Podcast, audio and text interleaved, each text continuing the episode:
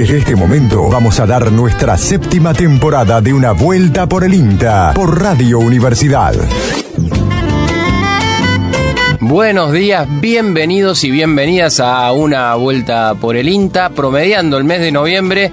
Eh, seguimos aquí en este ciclo que lleva su séptima temporada aquí en nuestra casa, en AM580, en Radio Universidad, donde eh, domingo a domingo compartimos con ustedes eh, cuestiones que tienen que ver con la ciencia, con la tecnología del Instituto Nacional de Tecnología Agropecuaria, enfocado principalmente en lo que pasa acá en nuestra provincia, en Córdoba. Para el programa de hoy tenemos bueno, muchísimos temas. Vamos a hablar, eh, hace unos meses eh, pasaba por aquí eh, el testimonio de aquellos compañeros y compañeras de INTA que están trabajando en Marco Juárez, eh, en donde se están haciendo muestreos, se, hacen análisis de los hisopados eh, de aquella ciudad. Vamos a tener algo relacionado a esto en el marco de la pandemia mundial que estamos viviendo del coronavirus.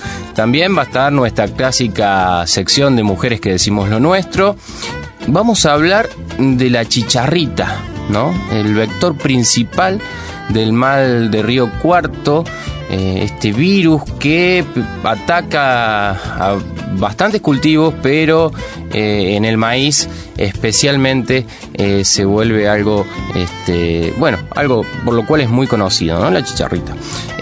vamos a tener una nota imperdible con Rosita de la Fiore, productora ovina, que alguna vez ya también pasó por aquí por una vuelta por el INTA, sobre la ruta de la esquila, ¿no? Eh, ¿Qué es la ruta de la esquila? ¿De qué se trata todo esto? Eh, lo vamos a tener hoy aquí en una vuelta por el INTA. También vamos a hablar de Big Data en rodeo bovino. Muy interesante este tema y eh, un tema sin dudas que eh, es un problema eh, en todo, en, la provincia, en, Argentina y a nivel mundial, ¿no? Que es la gestión integral de residuos sólidos urbanos.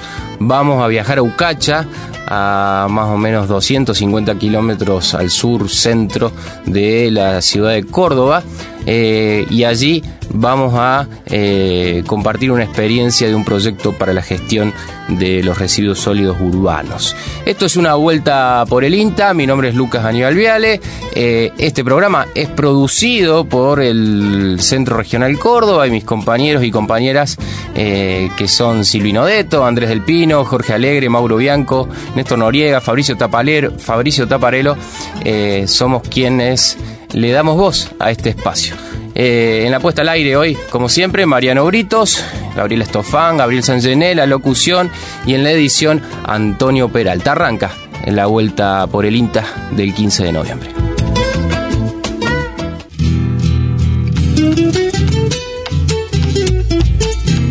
Una vuelta por el INTA que tiene siempre la mejor música seleccionada. Zuna Rocha, aroma del lugar. Si tuviera tu canto que ha dicho tanto, no sé, no sé qué haría. Si tuviera un momento todo tu llanto, no sé, no sé qué haría. Si arrancarme una tarde el corazón, así tirada sin pensar, o volver a soñar volver a ser algo para vivir. Si tuviera tus ojos que han visto todo, no sé, no sé qué haría. Pero tengo un recuerdo comprometiendo mi ser con tu destino. Ilumino de alegría por saber de ese mismo material. Y que tal como vos, así soy yo, aroma del lugar. Hoy quiero tener fuerza para amarte en libertad. Tengo una canción parida en el dolor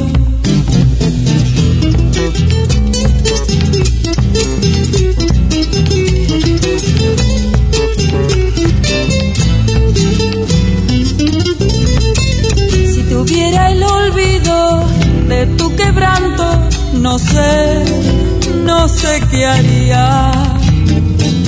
Pero tengo este canto comprometiendo mi amor con tu destino.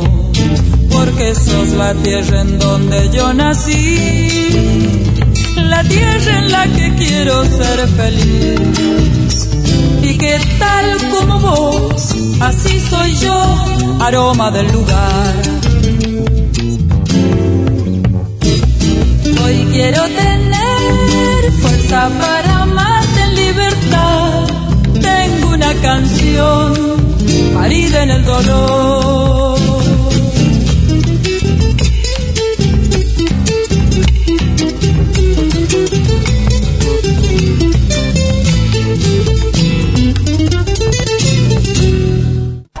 Mujeres que decimos lo nuestro. El espacio del INTA para conocer los aportes, las miradas y los desafíos de ellas en la nueva ruralidad. Soy Mercedes Velardes, soy de la comunidad indígena Pueblo de Tolombón, de la nación de Aguita, de la provincia de Tucumán. Nos ubicamos en el departamento Tranca, al noroeste de la provincia.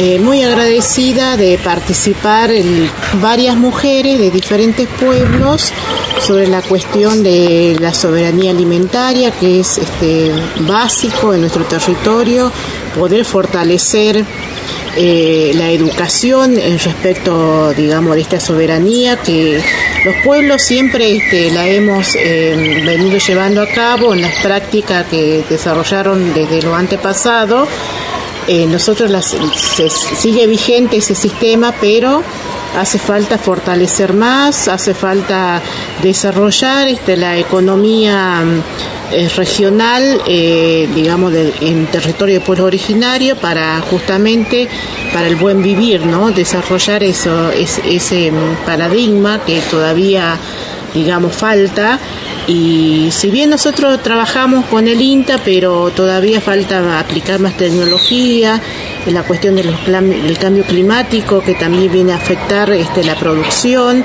Las mujeres eh, es, digamos, es la base de, de, toda la educación de la familia, de los pueblos originarios, ya que son transmisoras de ese conocimiento, difusoras. Eh, para las generaciones que vienen. Entonces, a otras mujeres, ¿no? Habemos muchas en, Argentina, mujeres de pueblos originarios. Así que es nuestro aporte, este, nuestra propuesta para los desafíos que se presenten. Mujeres que decimos lo nuestro. El espacio del INTA para conocer los aportes, las miradas y los desafíos de ellas en la nueva ruralidad. Escuchamos a Mercedes Velardes de Pueblo Tolombón, eh, eh, estos testimonios recogidos de mujeres rurales, aquel evento que organizó la plataforma de género, infancia y adolescencias rurales, el seminario, eh, y que ha nutrido de un tiempito a esta parte esta columna que, como siempre decimos, es de lo más diversa y presenta universos femeninos muy diversos y, y en sí mismo eso ya la hace muy rica.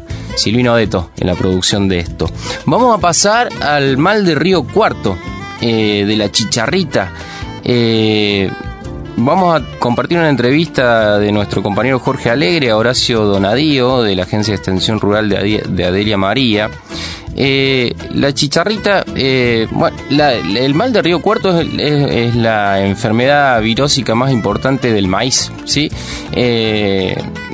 en Río Cuarto, en el área de, Río Cuarto, eh, esta enfermedad se presenta recurrentemente todos los años con distintos grados de, severidad.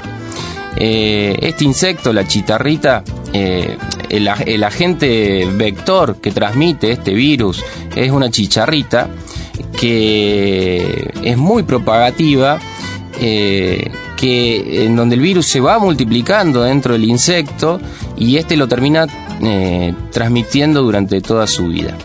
Eh, vamos a escuchar a Horacio Donadío en conversación con nuestro compañero Jorge Alegre.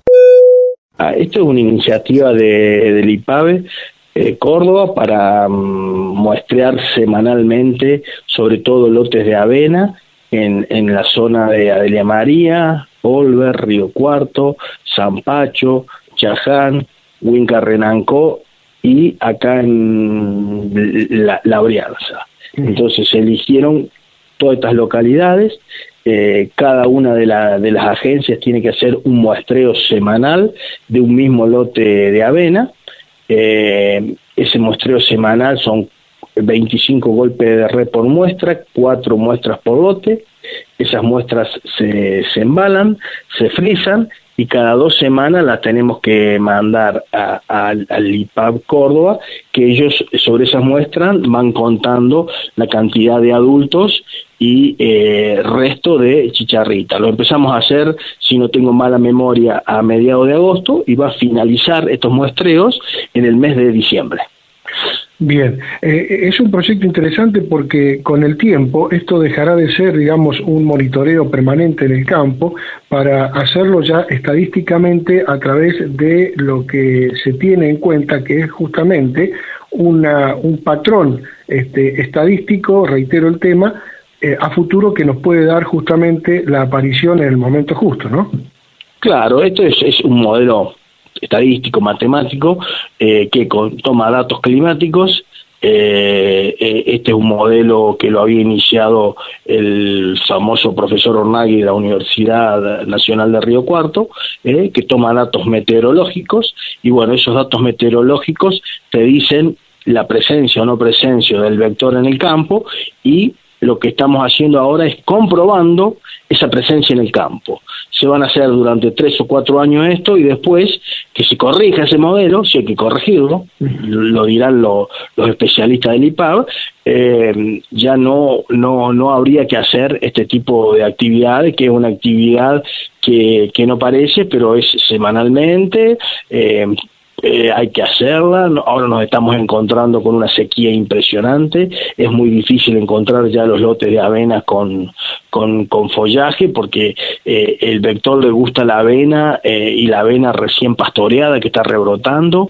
Imagínate, Jorge, que del 10 de abril que no llueve, por lo tanto los lotes de avena están totalmente deteriorados. Claro, tenemos eso es bueno explicarlo, Horacio, porque en este caso sería el hospedante para luego pasar, sí, ya a infectar al maíz más adelante, ¿no? Claro, le gusta mucho la avena, es lo que más le gusta, si no tengo mala memoria la cebada, el trigo y lo que menos le gusta el centeno, y después le gusta mucho el sorgo granífero, el sorgo de Alepo, perdón, el granífero y, por supuesto el maíz cuando no le queda otra, o sea que tiene muchas cosas eh, para, para hacer su ciclo y después cuando ya no quedan más esas muchas cosas, eh, le queda el maíz. Claro. Eh, interesante, porque sabemos que el mal de Río Cuarto, cuando aparece este, los maíces, eh, están en algunas zonas con mayor incidencia que otras. ¿Cómo lo han visto ustedes en, en estas regiones que me estás nombrando? ¿Cuáles son las que mayor incidencia al ataque a mal de Río Cuarto han tenido? Gracias. Bueno, estamos esperando, te voy a dar un anticipo y espero no equivocarme, estamos esperando un, informe, digamos, final de medio término que se llama, porque ya estamos, pero la zona hoy que más grave está es todo lo que es cercano a Río Cuarto y San Pacho, con una cantidad de adultos por muestreo impresionante. Hay una zona más tranquila, eh, que es Adelia María, Washington, Winca, pero más tranquila, más tranquila no significa que no hay, hay pero yo creo que de un momento a otro va a salir, un, como te digo, un informe de medio término, eh, localidad por localidad, muestreo por muestreo, para con la curva de crecimiento de, la chicharrita. Y bueno, cuando esté esa información, yo creo que ustedes, los medios de comunicación, van a ser los primeros también en tenerlo para, para dar difusión, que es una, una información muy, muy requerida por profesionales, empresas, productores. Claro, sigue siendo la zona endémica Río Cuarto, la zona hacia el oeste, ¿no? Como otrora fuera en su momento cuando esto comenzó y justamente se descubrió esta enfermedad eh, por, por, esos, por esos lugares, ¿no? Parecería que sí, porque la localidad que más tiene hoy, que asusta la cantidad, y no quiero decir la cantidad por muestreo porque tengo miedo de colocarme, pero es grande, eh, es Olver. ¿Eh? asusta realmente y el que me mostré ahí es el ingeniero Alejandro Salomón y me ha mandado fotos de, de, esos 25 golpes de reloj que tiene adentro de la bolsa, realmente vos te das cuenta que ahí hay una cantidad bastante interesante. Claro. Eh, ingeniero Horacio Donadío, bueno, ha sido un placer este, dialogar contigo y sobre todo este tema que este, interesa y mucho y sobre todo este proyecto que indudablemente se está llevando a cabo y, que obviamente digo va a tener resultados finales este, muy buenos para los profesionales y para estar un poco alerta ante la presencia de este vector en los cultivos de maíz, ¿no? Como es la chicharrita y el mal de Río Cuarto. Así que por el momento muchas gracias, Horacio. ¿eh? No, muchas gracias a vos, Jorge, estamos a disposición. Así escuchábamos a Horacio Donadío eh, de la agencia del INTA Delia María conversando con nuestro cumpa Jorge Alegre sobre este proyecto, sobre el monitoreo a campo de la chicharrita, este, este vector principal del mal de Río Cuarto. Se pueden comunicar con una vuelta por el INTA a través de nuestro Facebook. Nos encuentran como una vuelta por el INTA también a través de WhatsApp al 3572 528693. 3572 528693. Escuchamos un poquito de música y ya volvemos. Búscanos en Facebook, una vuelta por el INTA. El nano siempre es bienvenido en nuestro programa. Joan Manuel Serrat. Hoy puede ser un gran día. Hoy puede ser un gran día, plantéatelo así. Aprovechar lo que pase de largo depende en parte de ti. Dale el día libre a la experiencia para comenzar y recíbelo como si fuera fiesta de guardar. No consientas que se esfume, asómate y consume la vida granel.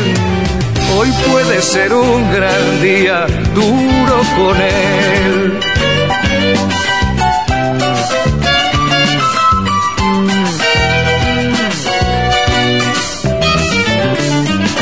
Hoy puede ser un gran día donde todo está por descubrir si lo empleas como el último que te toca vivir. Saca de paseo a tus instintos y ventílalos al sol. Y no dosifiques los placeres si puedes derrocharlos. Si la rutina te aplasta, dile que ya basta de mediocridad. Hoy puede ser un gran día, date una oportunidad.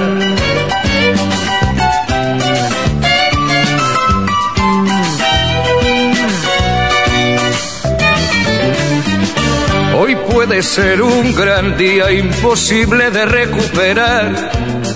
Un ejemplar único, no lo dejes escapar.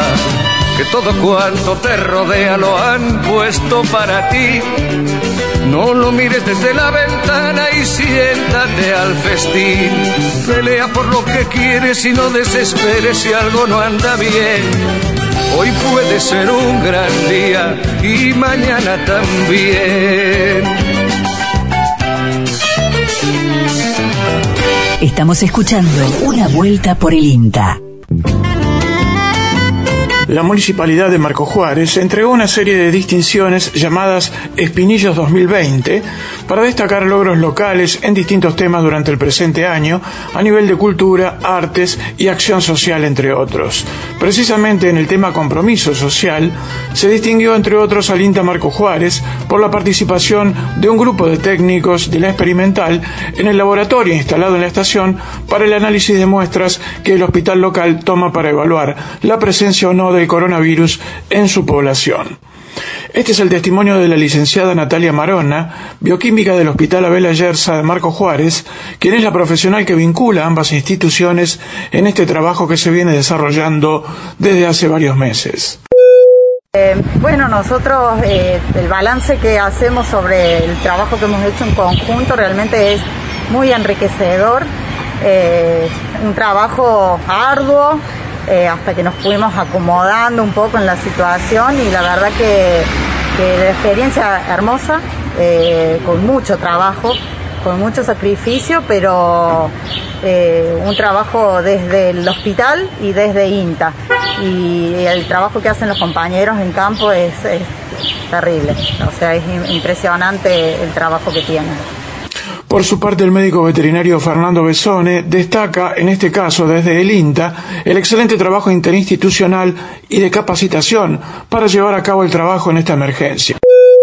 La experiencia, como dice Natalia, la verdad que fue, fue excelente, o sea, toda esta iniciativa. Imaginémonos que nosotros venimos del ambiente de, animal, ¿no es cierto?, de la producción animal, y la verdad que, bueno, la, capacitación que recibimos a través del, hospital, ¿no es cierto?, y de la provincia fue, fue muy buena, y bueno, eh, ya, o sea, yo vengo, quiero aclarar esto en representación, ¿no es cierto?, de los compañeros, tanto Javier Capucho, Sebastián Marín y Agustín Devia, eh, en, bueno, en la verdad poner y, bueno, que este premio sea también un mérito de, todo, tanto del hospital como, como de Inter. De todos los compañeros que están trabajando en el hospital codo a codo, día a día, que siguen trabajando y poniendo el hombro. A su turno, el licenciado Eduardo Foresi, director del Hospital Abel Yerza, resaltó la importancia y ventaja de tener el laboratorio instalado por el INTA para eficientizar el muestreo de COVID-19 en Marco Juárez. Bueno, agradecer como hicimos desde el inicio con el ingeniero Hester, el director de INTA, por la verdad que esta diferenciación que tuvimos eh, con respecto a las demás ciudades de la provincia de Córdoba, y son pocas en el país, contar con la tecnología y con los recursos humanos que nos han permitido manejar durante la pandemia la estrategia de hacer PCR en nuestra ciudad, la verdad que nos diferenció con el resto de los municipios de la ciudad de Córdoba y vamos a estar eternamente agradecidos con INTA por la predisposición y por la relación interinstitucional que tuvimos. Así que muchísimas gracias nuevamente INTA. Finalmente, el intendente de Marco Juárez, Pedro de la Rosa, analizó el importante trabajo interinstitucional desarrollado en este periodo e hizo su balance y perspectiva a nivel local de la incidencia de COVID-19 y la necesidad de mantener la prevención en todos los aspectos. Este es un pequeño reconocimiento para toda aquella gente que trabajó en la, cuando se declaró la pandemia en Marco Juárez para tratar de contener el virus de la, mayor, la, forma más efectiva. creo que ese momento fue valorable porque se trabajaron todas las instituciones juntas. Trabajó hospital, municipalidad, bomberos, INTA, policía, eh, instituciones reconocidas, todos en eh, amalgamados en la figura de defensa civil y, además este, cuando, las, cuando las instituciones tuvieron que llamar a, voluntarios a presentarse porque los, recursos humanos y, materiales no daban abasto, eh, los voluntarios aparecieron. Y aparecieron en demasía, aparecieron más de lo que nosotros necesitábamos. Y eso llena de orgullo porque cuando una sociedad se organiza, y, trabaja en forma conjunto para, eh, para contrarrestar un mal común, eh, nos abrazamos todos. Para, la sociedad el rol es, este, yo lo había manifestado, es este, saber manejar eh, la enfermedad. Y creo que la mejor forma de manejarla es en la conciencia de cada uno, este, tratando de que la la enfermedad, si se propaga, que se propague de la menor manera posible para que no este, nos, supere el sistema sanitario. Una persona que se siente mal tiene que tener su cama, tiene que tener su atención y en eso estamos perfectamente organizados. Hoy este, yo admiro el comportamiento de la ciudad, sé que tenemos todavía la enfermedad, va a estar la enfermedad con nosotros, pero, pero creo que la forma de comportarse este, la, sociedad hace que tengamos una curva plana, que, el, que el, sistema de salud no colapse y que todo este trabajo que se hizo en forma conjunta dejó esa gran enseñanza. Ese es el mérito a, este grupo de gente que refleja a toda la sociedad en conjunto. Escuchamos eh, esta este varieté de testimonios eh, de estos de estas distinciones que entregó la municipalidad de Marco Juárez, en donde se encontraba el INTA por su compromiso social en relación al trabajo hecho con los análisis de hisopado. Eh, bueno, varias cosas, ¿no? Eh, el COVID está entre nosotros, en estos momentos por ahí estamos haciendo o conviviendo en nuestra cotidianidad más con el virus. Eh, uno por ahí ya empieza a poder verse con algún eh, familiar eh, o se pueden dar algunas reuniones que ya que antes era muy complejo hacerlas. los cuidados, ¿no? El hablar antes, prepararse, pensar cómo cuidarnos entre todos, sumando un poco a lo que decía en la última parte del testimonio el intendente de Marco Juárez, ¿no? La conciencia social, la responsabilidad. Eh, bueno, del COVID, del coronavirus que estuvo presente todo este año en una vuelta por el INTA. De hecho, empezamos casi junto con el aislamiento eh, allá por finales de marzo. Vamos a pasar a eh, un tema que es re interesante, que es la gestión de los residuos, ¿no? Un problema eh, universal, se diría yo, que en donde creo que tenemos mucho, pero mucho, mucho, mucho camino por recorrer. Vamos a compartir un proyecto de gestión eh, de residuos sólidos urbanos en Ucacha, eh, al sur centro de la ciudad de Córdoba. La vamos a escuchar a Vanessa Aguirre con este proyecto. Desde la agencia Ucacha estamos trabajando en un proyecto GIRSU, Gestión Integral de Residuos Sólidos Urbanos, eh, comenzamos a trabajar con esta temática por una convocatoria del Honorable Consejo Deliberante, eh, allá por el mes de mayo más o menos. Eh, nos convocan a representantes de distintas instituciones de la localidad para empezar a pensar y a ver cómo podíamos darle una solución a esta problemática eh, Ucacha resolvía y resuelve su, problemática de, los residuos eh, en un basural a cielo abierto que se encuentra al noroeste de la localidad, en el periurbano, y en donde se encuentra eh, la planta de tratamiento de residuos sólidos urbanos inaugurada en el año 2012, pero que nunca funcionó. De esta manera se siguió con reuniones y se empezaron a delinear líneas de acción. Eh, lo primero fue pensar en la limpieza de este predio, de este basural a cielo abierto, para esto hubo mucha colaboración de parte de instituciones de la localidad, como el Consorcio Caminero, eh, empresas privadas que, bueno, que pusieron a disposición sus maquinarias, su personal y empezar a dejar el predio más ordenado, eh, pensando en que en poco tiempo se podrían estar acopiando los residuos de forma organizada y pensar luego en una comercialización de los mismos. Desde el INTE estuvimos trabajando bastante en lo que es la redacción del proyecto para que UCACHE tuviera su propio proyecto GIRSU eh, y delinear acciones porque es un proyecto realmente a largo plazo. Eh, la redacción culminó, el proyecto está terminado, se presentó al Consejo Deliberante y se aprobó por ordenanza. A principios del mes de agosto comenzamos con la recolección diferenciada en origen. Previo a esto estuvimos trabajando por medio de mm, cartelerías, folletería, algunos audiovisuales que pudimos pasar por el canal local para comentarle a la población cómo se iba a estar trabajando. Dividimos a los residuos en dos grandes grupos uno eh, que tiene que ver con lo húmedo y otro que tiene que ver con lo seco. En este caso apuntamos a lo seco. Los días martes y jueves eh, cada vecino debe sacar los residuos secos y a esto lo acotamos un poquito más. Entonces en lo seco planteamos los plásticos, eh, cartón y papel, vidrio y latas de aluminio. Eh, ¿Por qué apuntamos a estos eh, residuos secos? En realidad por una cuestión de, acopio y de comercialización, porque son los que en el momento de comercializar salen un poco más rápido, entonces para no tenerlos tanto tiempo acopiado también.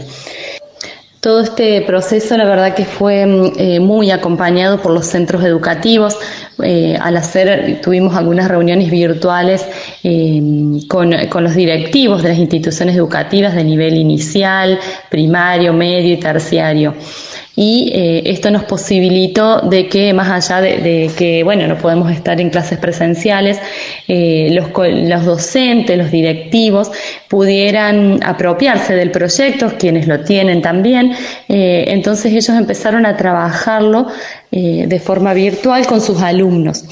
Esto fue un gran impacto porque los mismos docentes pudieron trabajarlo desde distintas áreas, y a su vez los mismos chicos pudieron hacer producciones audiovisuales, eh, audios y demás, en donde también fomentan eh, y ayudan en promover el funcionamiento de, del GIRSU, ¿no? Quien, quien está a la cabeza es la Municipalidad de Ucacha, eh, pero bueno, hay muchas instituciones alrededor eh, y muchos vecinos independientes interesados en la temática que están participando.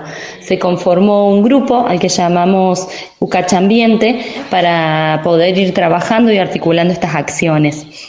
Eh, lo, bueno, es muy interesante, en, en el mes de septiembre eh, se realizó la primera venta, eh, que se pudo vender vidrio triturado eh, y se pudieron hacer los primeros fardos y venderlos de eh, cartón y papel, plástico y de latas de aluminio.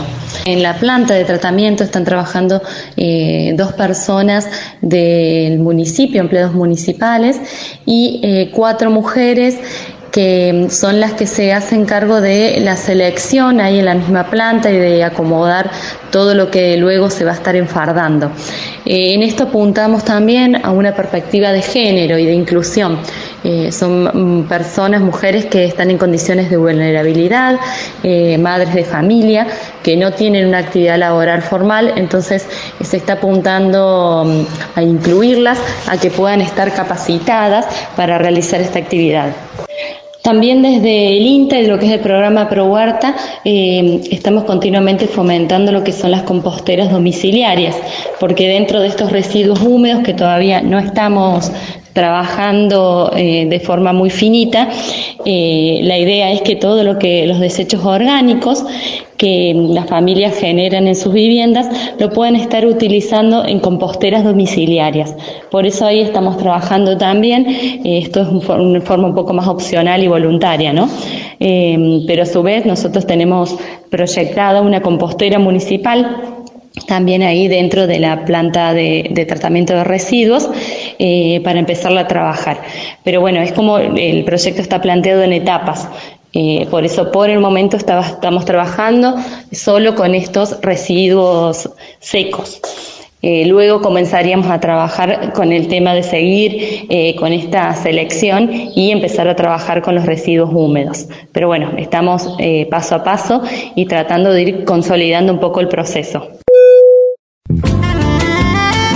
Así escuchábamos a Vanessa Aguirre eh, de Inta Ucacha contándonos acerca de este proyecto que vienen desarrollando, eh, que viene desarrollando la comunidad de Ucacha sobre la gestión de residuos sólidos urbanos. Me quedé pensando, ¿no? La importancia eh, de la educación en este tema, la importancia de la comunicación. ¿Cuántos de estos proyectos hemos visto que eh, por lo menos aquí en la ciudad de Córdoba, comienzan y luego eh, con el correr de los meses eh, se cortan o no funcionan o no, no buscan la basura o los vecinos y las vecinas tiran mal la basura en contenedores que están pensados para lo seco, lo húmedo, ¿no? Cuánta importancia las nuevas generaciones, la participación de las instituciones públicas educativas para pensar este problema también más a largo plazo y ir generando instancias de conocimiento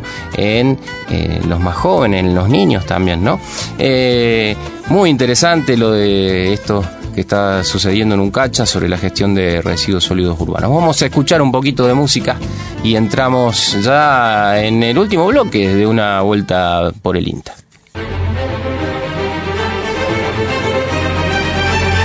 La reina del soul también es recordada en este domingo por la mañana. Aretha Franklin con la Royal Philharmonic Orchestra, Respeto.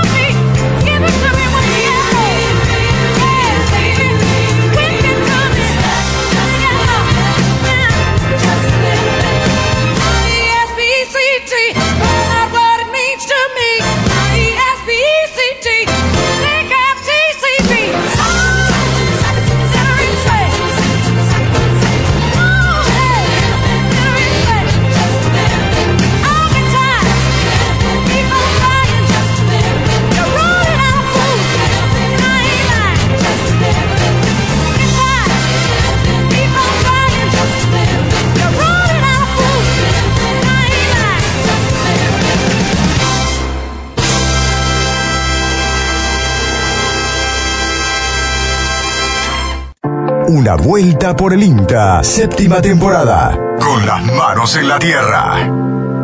Una vuelta por el INTA.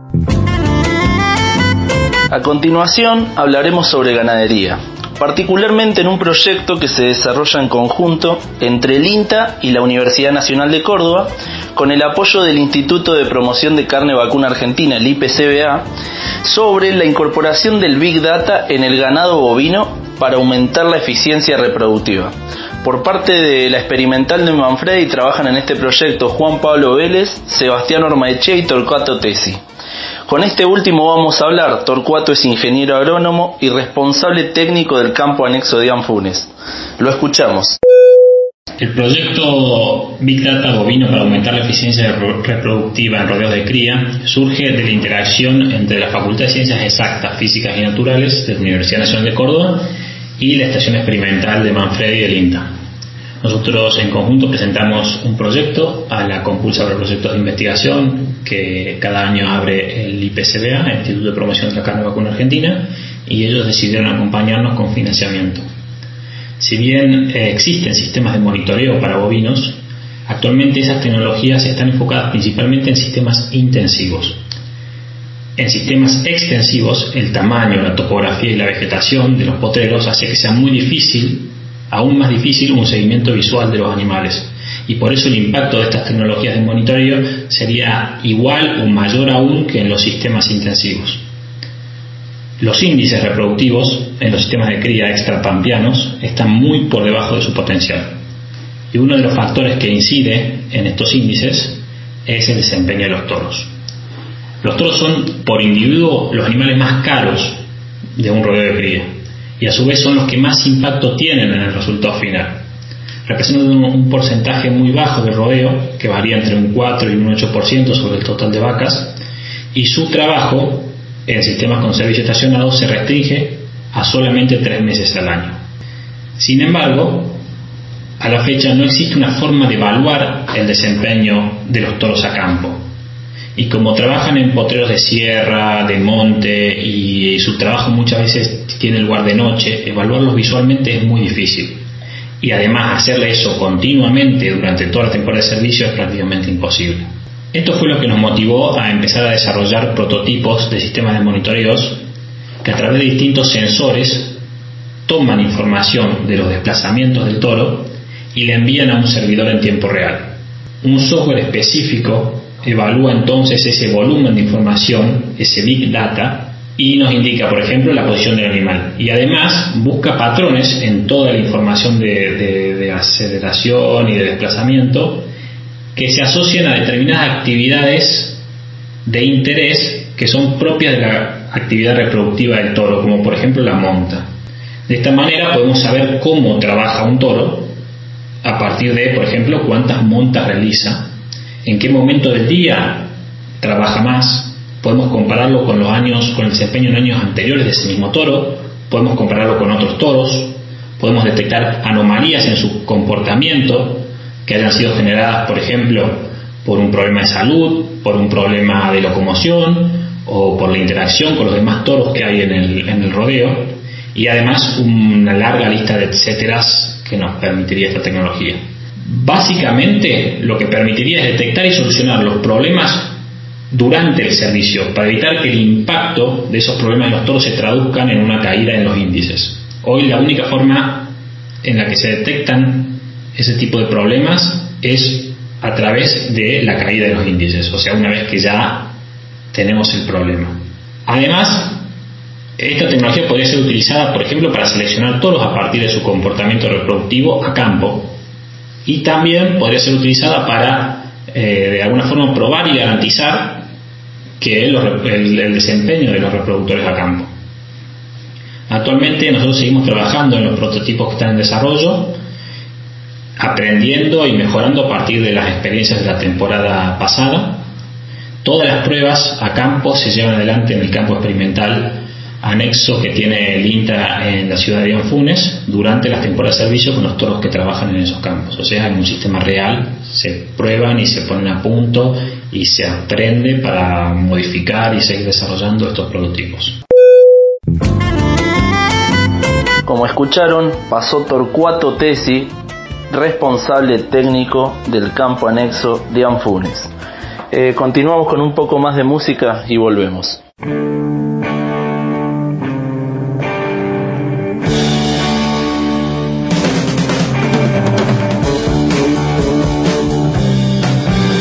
Último paso por la música con un lindo recuerdo de los 70. Vox Day es una nube, no hay duda. Es una nube,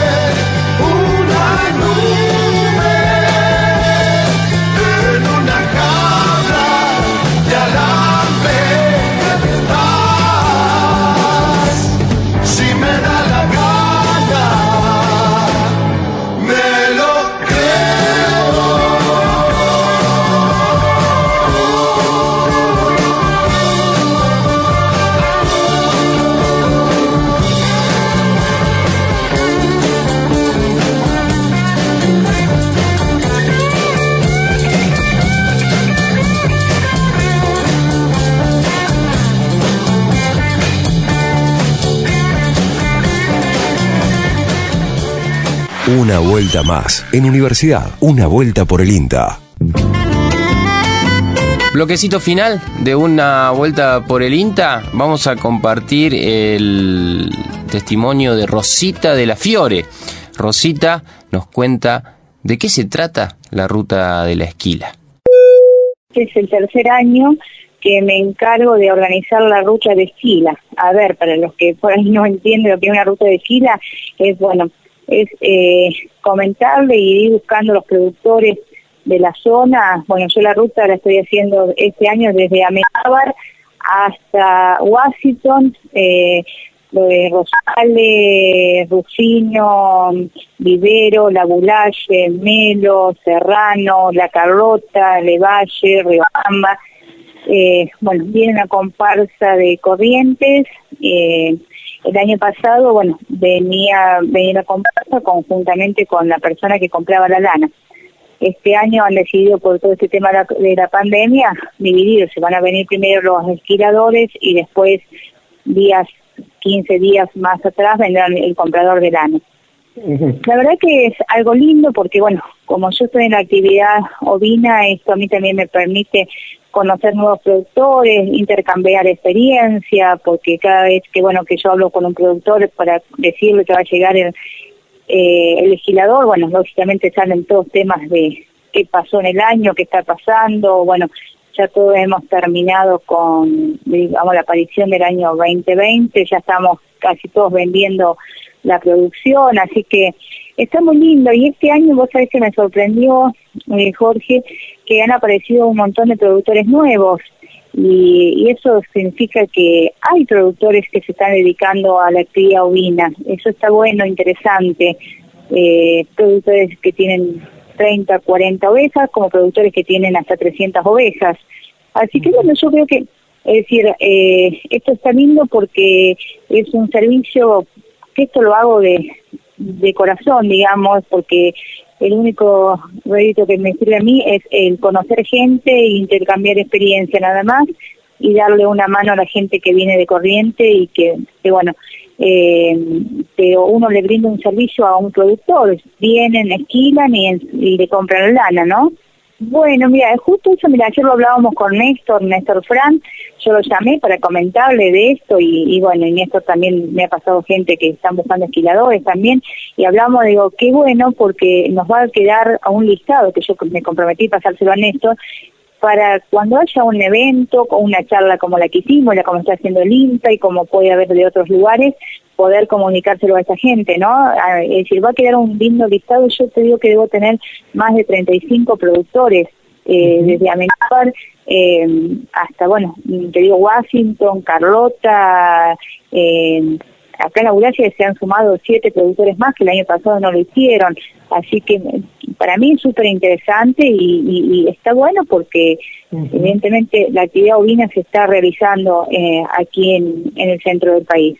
Claro, eh, Rosita, ¿cómo va a llevarse a cabo justamente eh, esta participación de, de, esta gente que viene a hacer la esquila? ¿Cómo va a ser la, la llegada a los campos? ¿De qué manera?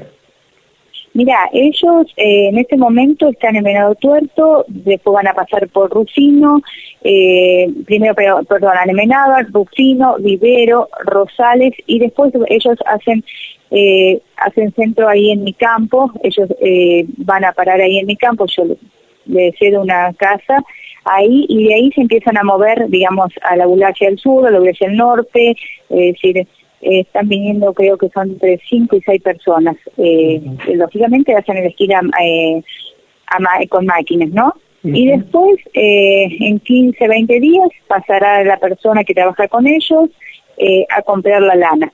es decir, gente que el año pasado ya vinieron y donde fueron todos los productores quedaron muy conformes en la forma del trabajo, en la forma de, del trato del animal, que es fundamental eso, ¿no? Uh -huh. eh, y después eh, son gente que, que dejan todo muy bien limpio, te seleccionan la lana, también eso es importante, porque, es decir, si bien no se hace todo un eh, elección de lana, pero sí te, te, seleccionan lo que es barriga y lo que se puede, eh, no es barriga, es decir, es decir, son una buena comparsa. Sí, el tema de la lana, Jorge, eh, creo que siempre fue un poco un problema acá, en, por lo menos en lo que yo he visto acá en la Bulaye, porque, mira, eh, hay gente que tiene lana guardada de dos o tres años que no tenían a quién vendérsela. Claro. Eh, yo sé que en otros lugares de la provincia ya están haciendo algo más selectivo, hacen el trabajo con prolana, enfardan la, enfardan la lana, bueno, pero bueno, eh, eso tiene otro costo, otro procedimiento, bueno, que bueno, que nosotros eso no lo hacemos, no se hace todavía, pero bueno, quien te dice que en un futuro lo podamos hacer, porque realmente, eh, vuelvo a repetirte, productores ovinos hay eh, aquí. No, yo te agradezco a vos, Jorge, porque está lindo que se difunda y que se conozca esto, es decir, y, y que bueno, lamentablemente estamos pasando por esto de la pandemia que nos, también nos limita para hacer un montón de cosas, ¿no es cierto? Pero ya de ya vamos a contar con un buen listado que en un futuro quizás se pueda hacer alguna charla, alguna jornada con esa gente. Es decir, lo hablábamos la otra vez en la charla, en el tema ovino hay mucho para hacer y, y para aprender, todos los días se aprende. Este es el tercer año que me encargo de organizar la ruta de esquila. A ver, para los que por ahí no entienden lo que es una ruta de esquila, es bueno, es eh, comentarle y ir buscando los productores de la zona. Bueno, yo la ruta la estoy haciendo este año desde Amenábar hasta Washington, eh, lo de Rosales, Rufino, Vivero, La Bulache, Melo, Serrano, La Carlota, Levalle, Riobamba. Eh, bueno, viene una comparsa de corrientes. Eh, el año pasado, bueno, venía, venía la comparsa conjuntamente con la persona que compraba la lana. Este año han decidido por todo este tema de la, de la pandemia dividirse. Van a venir primero los esquiladores y después días 15 días más atrás vendrá el comprador de lana. La verdad que es algo lindo porque, bueno, como yo estoy en la actividad ovina, esto a mí también me permite conocer nuevos productores, intercambiar experiencia, porque cada vez que, bueno, que yo hablo con un productor para decirle que va a llegar el, eh, el legislador, bueno, lógicamente salen todos temas de qué pasó en el año, qué está pasando, bueno, ya todos hemos terminado con, digamos, la aparición del año 2020, ya estamos casi todos vendiendo la producción, así que está muy lindo. Y este año, vos sabés que me sorprendió, eh, Jorge, que han aparecido un montón de productores nuevos. Y, y, eso significa que hay productores que se están dedicando a la actividad ovina. Eso está bueno, interesante. Eh, productores que tienen 30, 40 ovejas, como productores que tienen hasta 300 ovejas.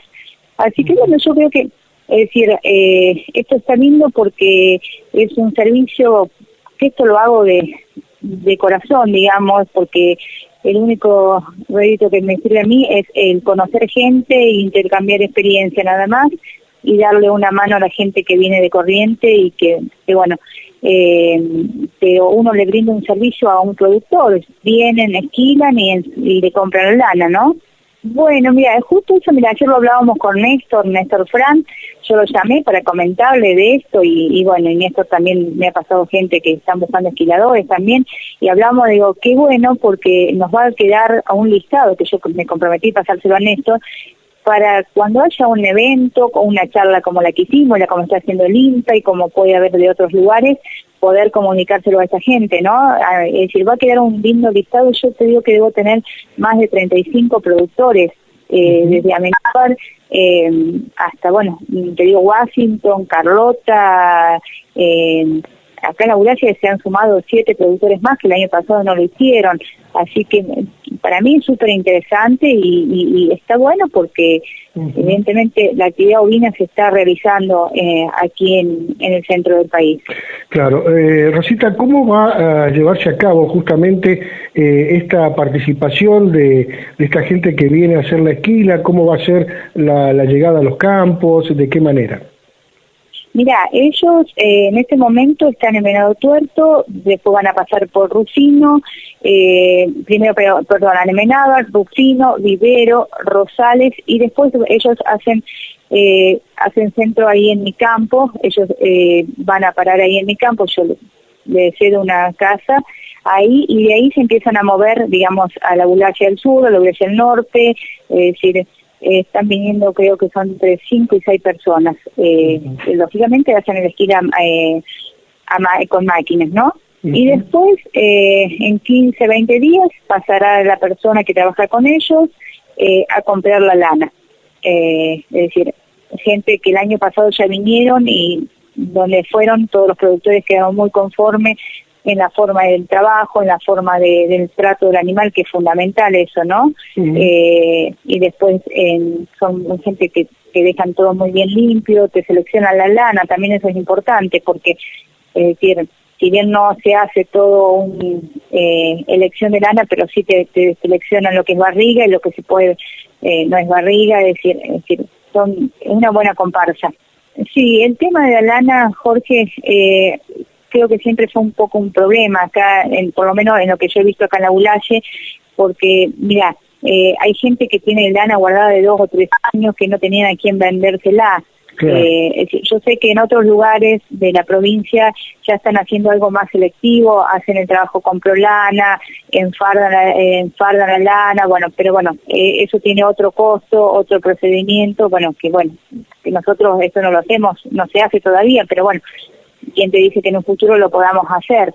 Porque realmente, eh, vuelvo a repetirte, productores ovinos hay aquí yo te agradezco a vos, Jorge, porque está lindo que se difunda y que se conozca esto, es decir, y, que bueno, lamentablemente estamos pasando por esto de la pandemia que también nos limita para hacer un montón de cosas, ¿no es cierto? Pero ya de ya vamos a contar con un buen listado que en un futuro quizás se pueda hacer alguna charla, alguna jornada con esa gente. Es decir, lo hablábamos la otra vez en la charla, en el tema ovino hay mucho para hacer y, y para aprender, todos los días se aprende. Todos los días se aprende, decía Rosito de la Fiore, productora ovina del sur de Córdoba, en diálogo con Jorge Alegre, hablando, contando sobre la ruta de la esquila y esta comparsa correntina que vino hasta el sur de Córdoba. Eh, uno imagina a puro chamamé. ¿eh? Bueno, momento final de una vuelta por el INTA.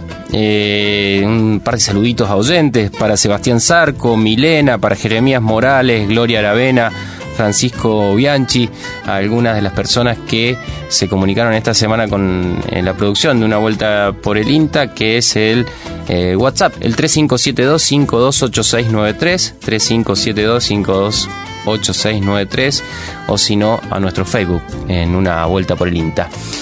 Esto ha sido todo por hoy, espero hayan disfrutado de esta hora, de esta vuelta por el INTA. Trabajamos para que este programa sea posible, mis compañeros y compañeras del equipo de comunicación del Centro Regional Córdoba, Silvino Deto, Andrés del Pino, Jorge Alegre, Mauro Bianco, Fabricio Taparelo, Néstor Noriega y quien les habla, Lucas Aníbal Viale. Hasta el próximo domingo. Hasta aquí, una vuelta por el INTA, por Universidad, tu propia voz.